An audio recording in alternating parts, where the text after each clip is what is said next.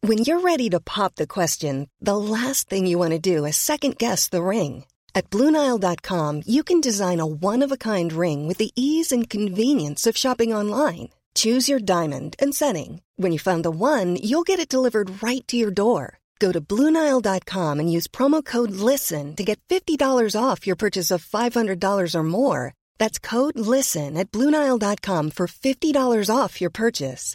Bluenile.com code LISTEN. Hold up. What was that? Boring. No flavor. That was as bad as those leftovers you ate all week. Kiki Palmer here, and it's time to say hello to something fresh and guilt-free. Hello Fresh. Jazz up dinner with pecan-crusted chicken or garlic butter shrimp scampi. Now that's music to my mouth. Hello Fresh. Let's get this dinner party started. Discover all the delicious possibilities at hellofresh.com. J'aime bien les mélanges d'univers, j'aime bien la mixité, je trouve que ça apporte vraiment plus de relief et de richesse à un contenu euh, où tout serait homogène. Salut à toutes et à tous. Pour ce nouvel épisode de Bouteille à la mer, j'ai le plaisir de recevoir Sonia Lou pour une interview autour de son parcours. Nous discutons notamment de YouTube et de sa vision de la plateforme, mais aussi de son domaine qui est le true crime ou encore de son rapport au maquillage. J'espère que cet épisode te plaira et je te laisse avec notre discussion. Alors bonjour Sonia, pour commencer, est-ce que tu pourrais s'il te plaît te présenter aux auditeurs et aux auditrices? Alors déjà merci beaucoup Mathilde pour cette invitation, je suis super contente de participer à ton podcast et je suis très flattée que tu me l'aies proposé. Pour me présenter, moi je m'appelle Sonia, j'ai 28 ans, je suis diplômée en psychologie et je fais des vidéos sur YouTube sur la chaîne Sonia Liu depuis un an et demi déjà. Je me définis moi-même comme une glauque nerd et j'entends par là une passionnée par tous les sujets ayant trait au côté sombre de l'humain et de l'histoire. Mais en fait, je suis aussi passionnée par plein d'autres choses, il n'y a pas que ça, hein. euh, l'art sous ses très très nombreuses formes, euh, les animaux, les voyages, enfin voilà, il y a plein plein d'autres sujets euh, qui m'intéressent. Et ceux qui me connaissent ne me contrediront pas, je pense, euh, quand je dirais que je suis une personne assez ambivalente sur beaucoup de choses. C'est-à-dire que je suis rarement tiède, en tout cas dans ma vie personnelle, j'essaye de l'être au niveau professionnel. Voilà comment je me définirais dans les grandes lignes. On va donc faire une rétrospective de ta vie dans cet épisode et bien sûr on commence par le début, donc par l'enfance. Est-ce que tu pourrais me raconter quel genre d'enfant tu étais? Petite, je crois que j'étais une enfant très dynamique, très aventurière, indépendante aussi. Euh, je suis unique et j'ai grandi à la campagne. Alors, euh, si vous voulez, je passais le plus clair de mon temps à jouer toute seule, soit dans le jardin, soit dans ma chambre. Et j'étais vraiment très créative, je m'imaginais toujours plein d'histoires, mais du coup, j'étais un petit peu peut-être euh, dans ma bulle. À l'école, par contre, euh, j'étais vraiment sociable, en tout cas quand j'étais petite. Les professeurs avaient d'ailleurs noté dans mes appréciations que j'avais un caractère de meneuse. Donc j'étais du genre un peu à, diriger et à pousser les autres à faire des conneries, je crois. Par la suite, euh, j'ai beaucoup changé. Entre le CE2 et le CM1, c'est mon père qui m'a fait changer. Et je suis devenue très très différente. Je suis devenue une enfant sage, euh, réservée voire timide, j'ai envie de dire, mais première de la classe. Mon modèle c'était Hermione Granger et j'étais une vraie Miss Je sais tout. Et au collège ça a continué. J'étais vraiment vraiment comme ça, c'est-à-dire que j'ai perdu euh, ma confiance en moi et ce côté très sociable pour me recroqueviller dans ma bulle. Est-ce que tu considères avoir été éduquée comme une fille particulièrement? C'est-à-dire, est-ce que tu as ressenti des interdictions, des contraintes, des choses que tu n'avais pas le droit de faire liées à ton genre? Et du coup, comment plus généralement est-ce que tu as vécu ton éducation? Alors non, euh, pas du tout, pas dans ma petite enfance en tout cas. Moi je me rappelle que j'ai jamais aimé jouer à la poupée. Je demandais plutôt euh, des voitures téléguidées ou des robots, enfin en gros des jouets qui sont genrés masculins entre guillemets euh, comme cadeau et on me l'a jamais refusé sous prétexte que c'était pas fait pour moi. Pareil au niveau des vêtements, j'ai vraiment était assez indépendante sur toutes ces choses-là. Je ne l'ai pas ressenti non plus à l'école. Je crois d'ailleurs que ça me préoccupait pas spécialement. Je me posais pas beaucoup de questions. Et puis, avec le recul, quand j'y pense, je me rends compte que pendant beaucoup d'années, moi, je me suis genrée comme un garçon. Enfin, pas totalement un garçon non plus. Quelque chose de fluide, on va dire, mais plutôt à, tendance euh, masculine. Et je me rappelle que quand on jouait à des jeux de rôle avec ma meilleure amie, je jouais toujours le garçon. Après, pour ce qui est de mon éducation, de manière plus générale, ça a été un peu compliqué parce que moi, je pense pas que j'étais une enfant euh, difficile. Enfin, je l'étais peut-être un petit peu quand j'étais vraiment petite, comme je vous l'ai dit. Mais jusqu'à ce fameux moment où mon père a resserré la vis, comme il disait, et après ça, j'ai fait profil bas. J'ai reçu une éducation assez sévère et en fait, c'est même assez difficile pour moi de répondre à ces questions parce que j'ai peu de souvenirs de mon enfance. C'est très flou. Étant plus jeune, mais aussi par la suite, hein, quels étaient tes rapports avec tes parents? Alors, toute mon enfance et même jusqu'à mon adolescence, moi j'ai le souvenir d'avoir été seule, de pas avoir eu beaucoup de liens affectifs avec mes parents. C'était probablement pas autant le cas dans la réalité que dans mon souvenir, mais c'est l'impression que j'en ai en tout cas après coup.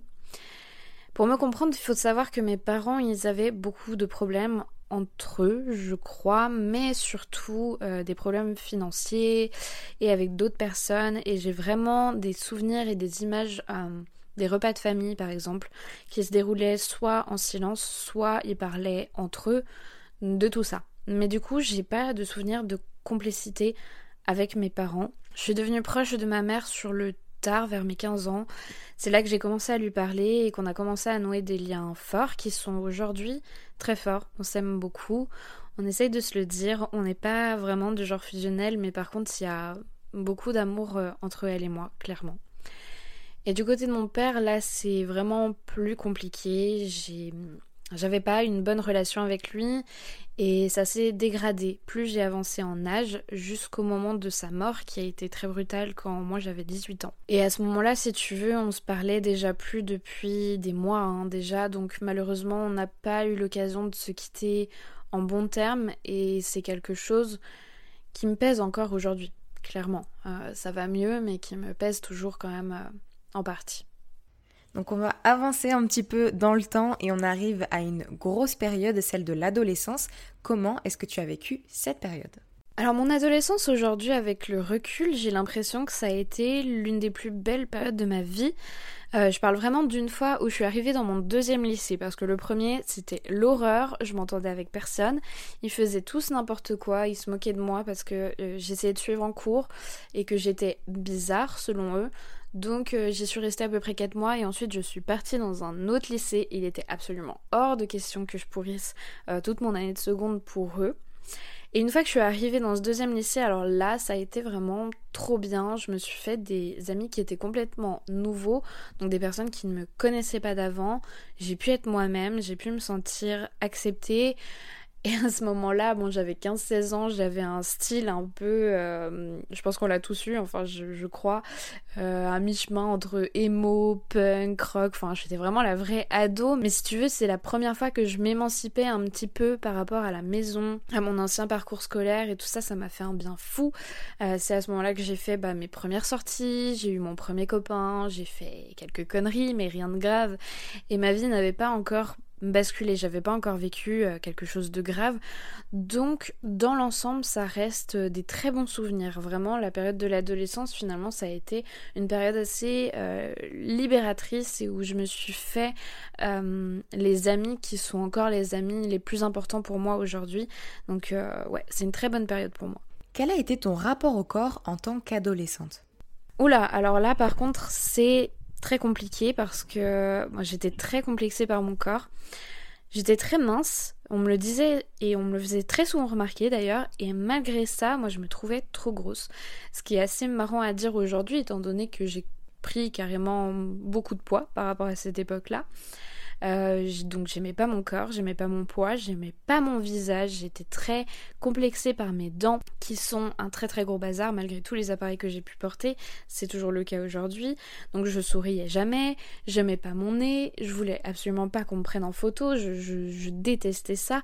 C'était vraiment compliqué, hein. ça l'est encore aujourd'hui d'ailleurs je suis pas euh, totalement à l'aise avec mon corps, j'ai encore un petit peu de mal à m'accepter, mais clairement, euh, c'était beaucoup plus difficile au moment de l'adolescence, alors que de manière objective, franchement, euh, mon corps était peut-être même plus facile, entre guillemets, à accepter que maintenant. Mais c'était dur. Après le bac, qu'est-ce que tu as fait comme étude? Quel a été ton parcours post-bac et est-ce qu'il a été difficile pour toi de trouver ta voie ou est-ce que finalement c'était un petit peu tout tracé?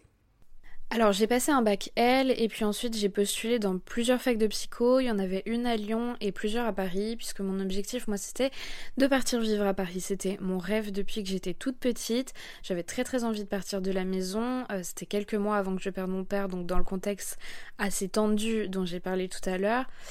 Euh, après le choix de mes études il s'est fait assez naturellement, c'est-à-dire que depuis la troisième ou la seconde je savais que euh, je voulais devenir psychologue et mon but c'était de devenir psychologue dans le carcéral. Donc j'avais vraiment un plan assez précis en tête.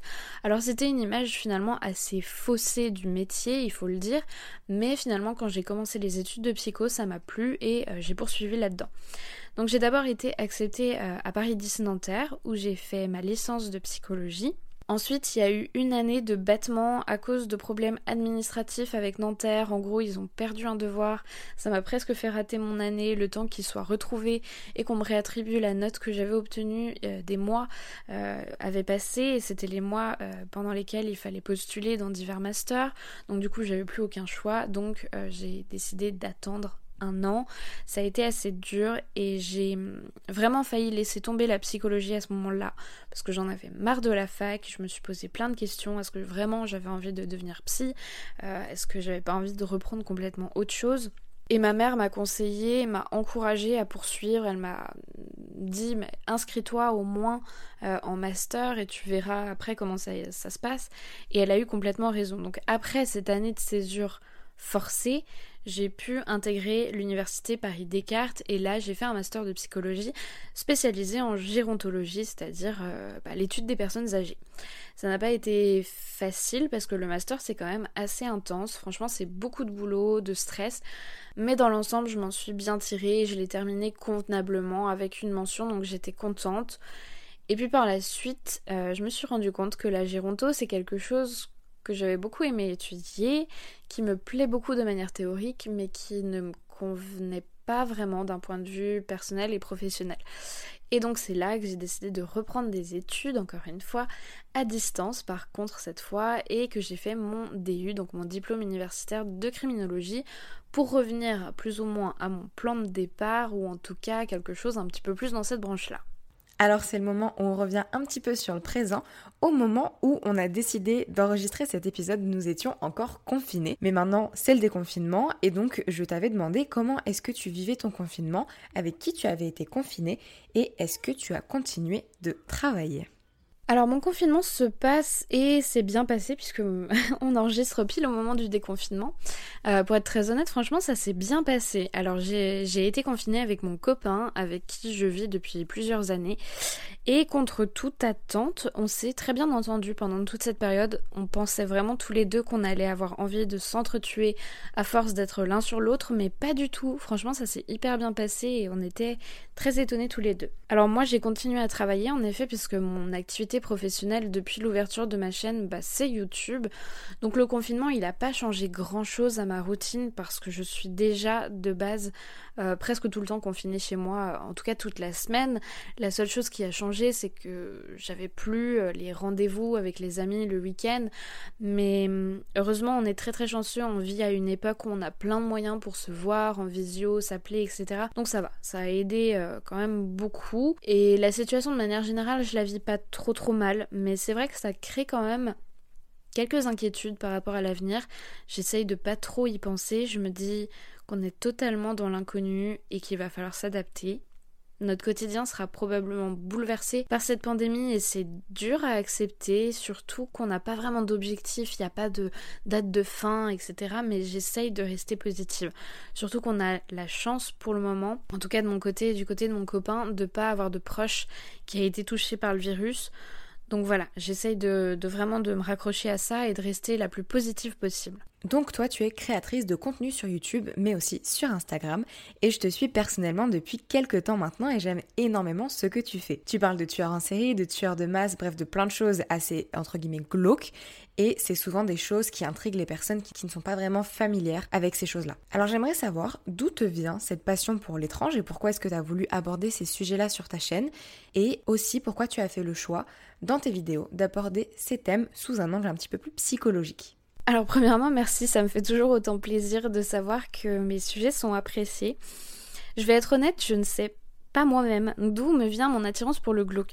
Je me suis toujours posé la question parce que c'est sûr et certain que ça n'est pas venu de mes parents, mais depuis tout petite, euh, moi j'aime les histoires qui font peur, les histoires de fantômes, de sorcières, etc. Pour ce qui est du côté un petit peu plus intrigue, enquête, là je pense que clairement ça vient de ma mère parce que je me souviens qu'elle regardait beaucoup d'émissions type euh, Faites entrer l'accusé sur des histoires françaises comme l'affaire Dominici ou celle du petit Grégory. Et donc du coup bah finalement j'ai toujours un peu baigné dans cet univers-là que j'ai entretenu et j'ai entretenu mon intérêt pour euh, toutes ces choses glauques, comme, euh, comme on le dit, au point de vouloir devenir psychologue dans le carcéral, comme je le disais, et puis après c'est ajouté la passion pour la psychologie avec mes études, et du coup vraiment mon envie de comprendre, d'aller au-delà des faits criminels et de pouvoir expliquer les choses.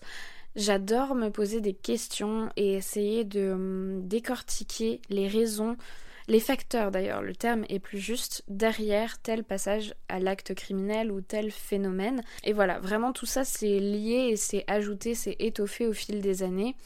Après, pour le coup, de faire des vidéos sur YouTube, ben c'est un peu pareil. Ça fait très très longtemps que j'avais envie de faire des vidéos sur YouTube parce que depuis toute petite, Là aussi, c'est quelque chose qui me passionne. J'adore faire des vidéos, j'en ai toujours fait. Depuis que je suis petite, euh, j'ai eu un caméscope et un espèce de semblant de logiciel de montage et, je m'entraînais déjà à faire des petits films. Je faisais des petites euh, sketchs, des petits comédies, mais aussi des, films de nos vacances, etc. Enfin, vraiment, j'ai toujours adoré faire ça. Euh, et du coup, voilà, l'envie de faire des vidéos sur YouTube, elle était là depuis des années, mais j'ai mis beaucoup de temps en fait à trouver exactement quel type de contenu je voulais aborder, comment je voulais le faire. Et aussi, euh, j'ai vraiment attendu d'avoir suffisamment confiance en moi pour pouvoir me lancer. Je voulais pas euh, commencer à poster des vidéos avant d'être sûre d'être prête à recevoir tout un tas de critiques et certains commentaires.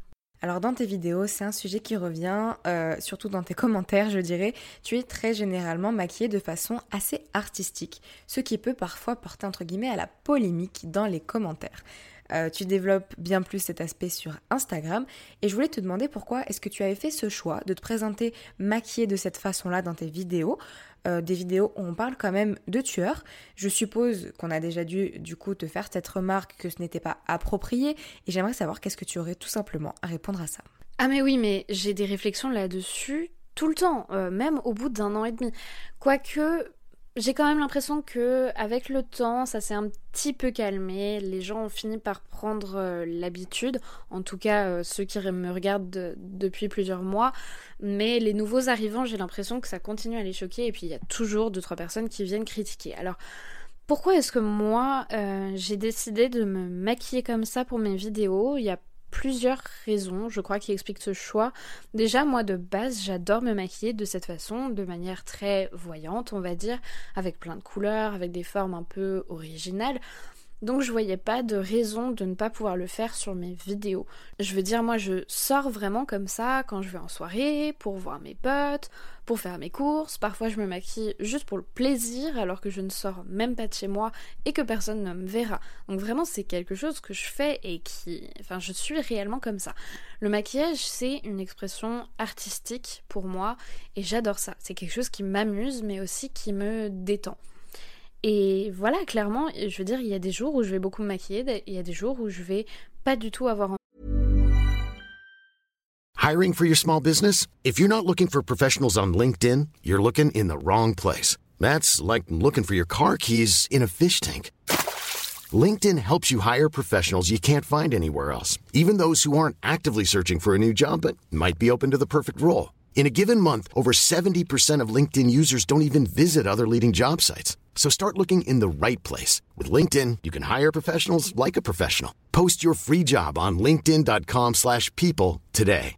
Hey, I'm Ryan Reynolds. Recently, I asked Mint Mobile's legal team if big wireless companies are allowed to raise prices due to inflation. They said yes. And then when I asked if raising prices technically violates those onerous two-year contracts, they said, what the f*** are you talking about, you insane Hollywood ass?" So to recap, we're cutting the price of Mint Unlimited from $30 a month to just $15 a month. Give it a try at mintmobile.com slash switch. $45 upfront for three months plus taxes and fees. Promo rate for new customers for limited time. Unlimited more than 40 gigabytes per month. Slows. Full terms at mintmobile.com.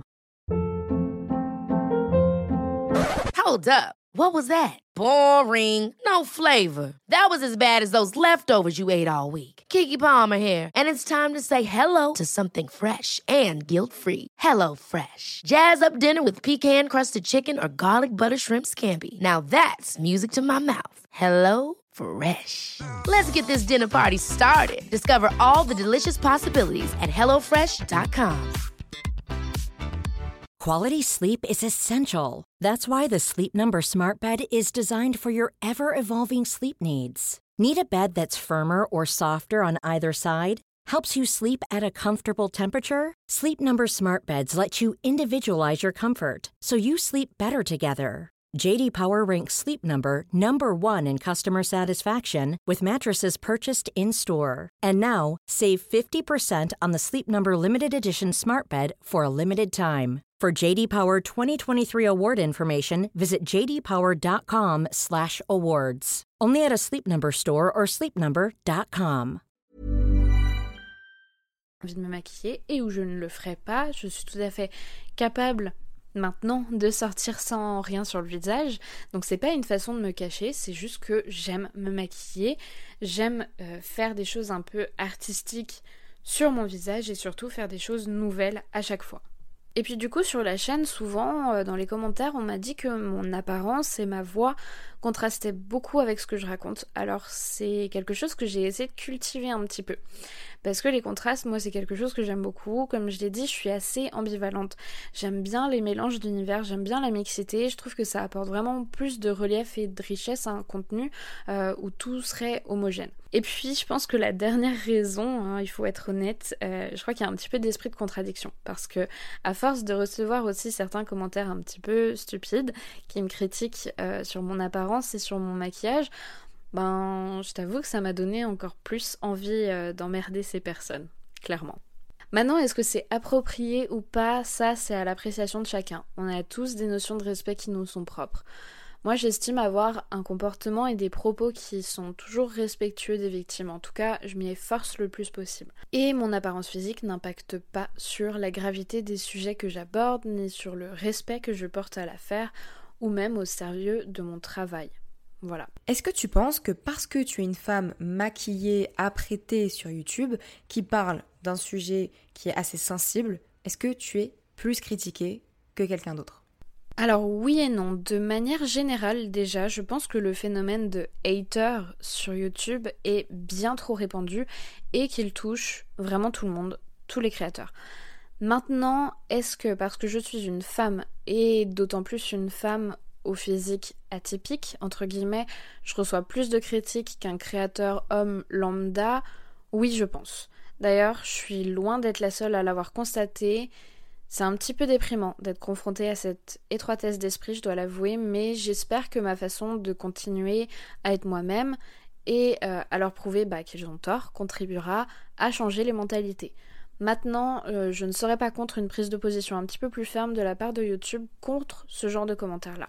Quel est ton regard sur la plateforme YouTube? J'entends par là tout ce qui est polémique de monétisation, de censure du corps, de liberté d'expression. Est-ce que tu penses finalement que monétiser ces vidéos permet la même liberté d'expression que d'être indépendant de YouTube?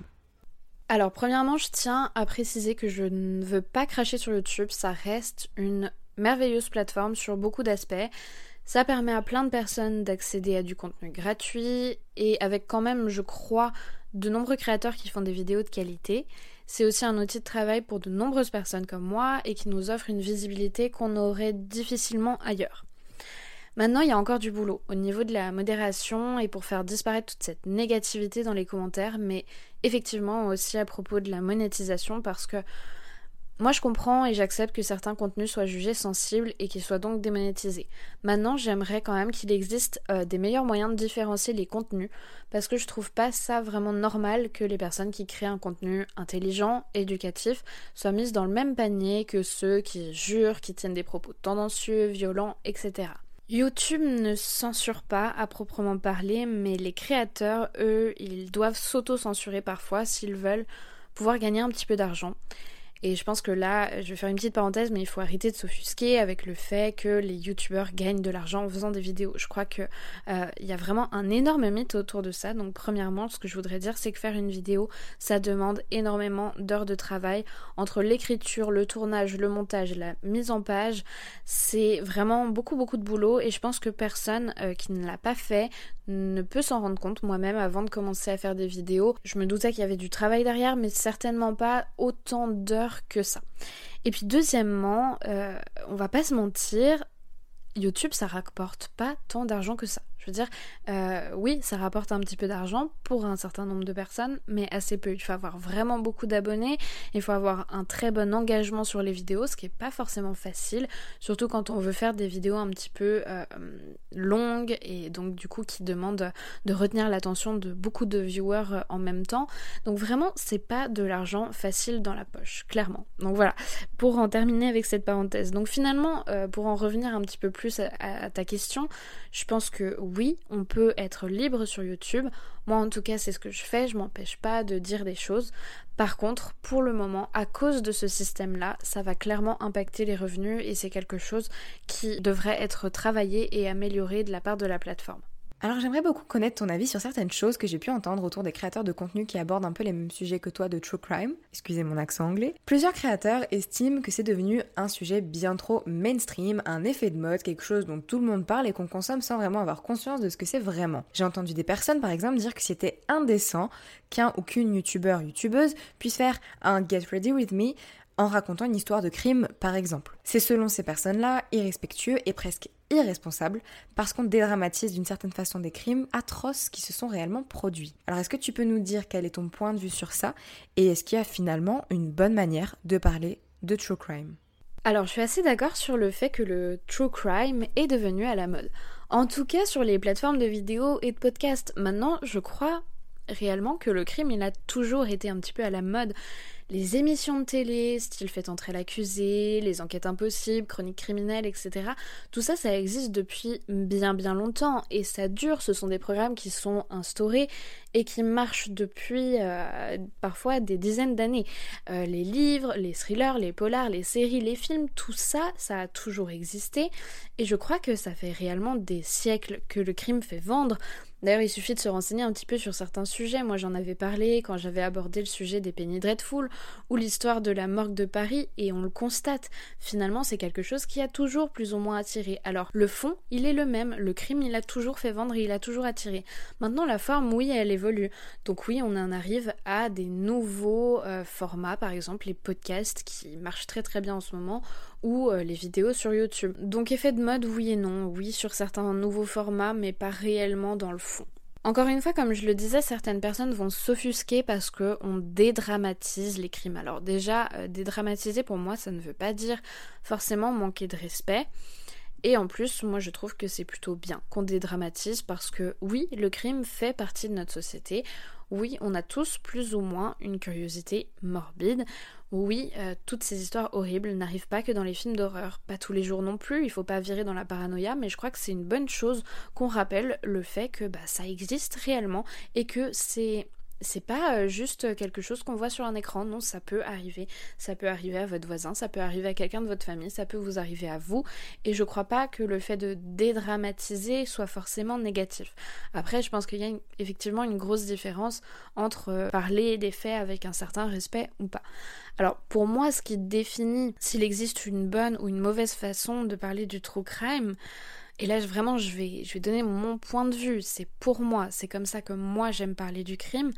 Je pense qu'on peut tout à fait parler de tueurs en série, d'homicide, de disparition, bref, de tous ces sujets sans aller dans le sensationnel. Je trouve pour ma part que c'est carrément plus respectueux de parler d'affaires criminelles de cette manière-là que euh, d'être euh, habillé ou pas habillé comme ci, ou maquillé ou pas maquillé comme ça. Alors qu'est-ce que j'entends moi par ne pas aller dans le sensationnel? Bah c'est aller au-delà des détails gore qui ne servent généralement pas à grand chose pour comprendre l'affaire dans son ensemble et ne pas s'arrêter à des descriptions de crimes euh, abominables, monstrueux, diaboliques comme disent certains, et plutôt aller voir mais qu'est-ce qu'on peut tirer de cette affaire-là? Alors Peut-être qu'elle peut nous amener à réfléchir à mieux cerner certains facteurs du passage à l'acte violent, peut-être qu'on peut trouver des pistes de dispositifs préventifs, peut-être qu'on peut se questionner sur la place des médias, sur le travail de la police, sur l'intérêt de la science dans la résolution de telle enquête, enfin voilà.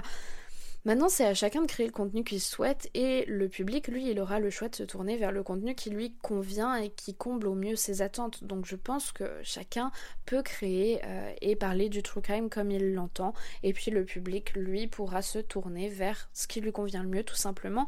Et je suis totalement pour la diversité et le fait qu'il y ait tout un tas d'approches différentes.